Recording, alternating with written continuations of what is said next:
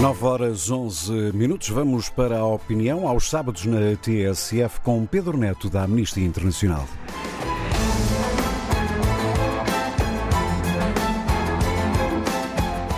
Vladimir Putin, 70 anos, presidente da Federação Russa.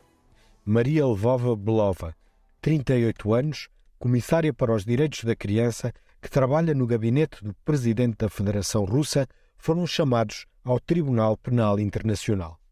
O TPI, assim abreviado, quer detê-los para se pronunciarem sobre o crime de guerra de que são indiciados, a responsabilidade de executar e mandar realizar a deportação e transferência de crianças de áreas ucranianas ocupadas para território da Federação Russa. O mandado de captura é uma ação que encoraja quantos de nós queremos justiça e reparação.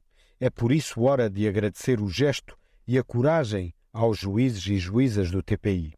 O rapto e transferência forçada de crianças, desde a separação das suas famílias até aos campos e centros de reeducação destas crianças, é um horror por si mesmo e pode mesmo constituir-se por si só como crime de genocídio e anulação de uma cultura e de um povo, o ucraniano.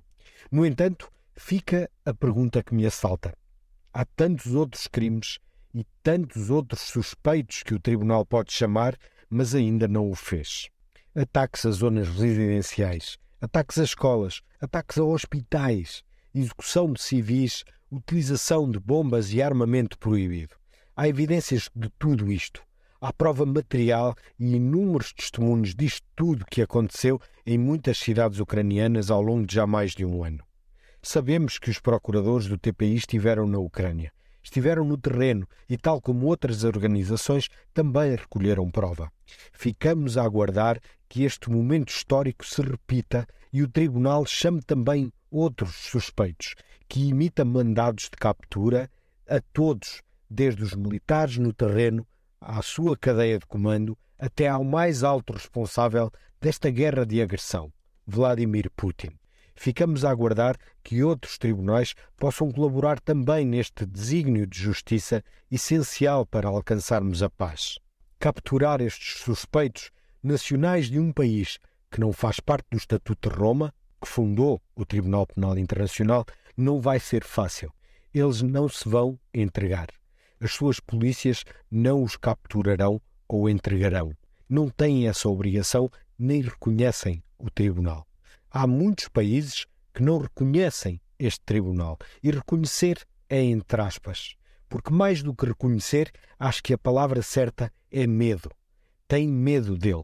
Tem medo de se submeter ao respeito e ao primado da lei, e por isso saem fora, dizem que não reconhecem, fogem, acreditam eles, para o reino da impunidade.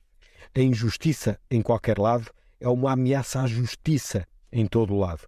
Assim dizia Luther King, e é nesta atenção, tornada em esperança, que nos temos de centrar. Os regimes mudam. Putin e Lvova Belova viajam. As circunstâncias alteram-se e quem sabe um dia estes dois e muitos outros responsáveis serão presentes no tribunal e aí prestarão contas de tudo o que fizeram.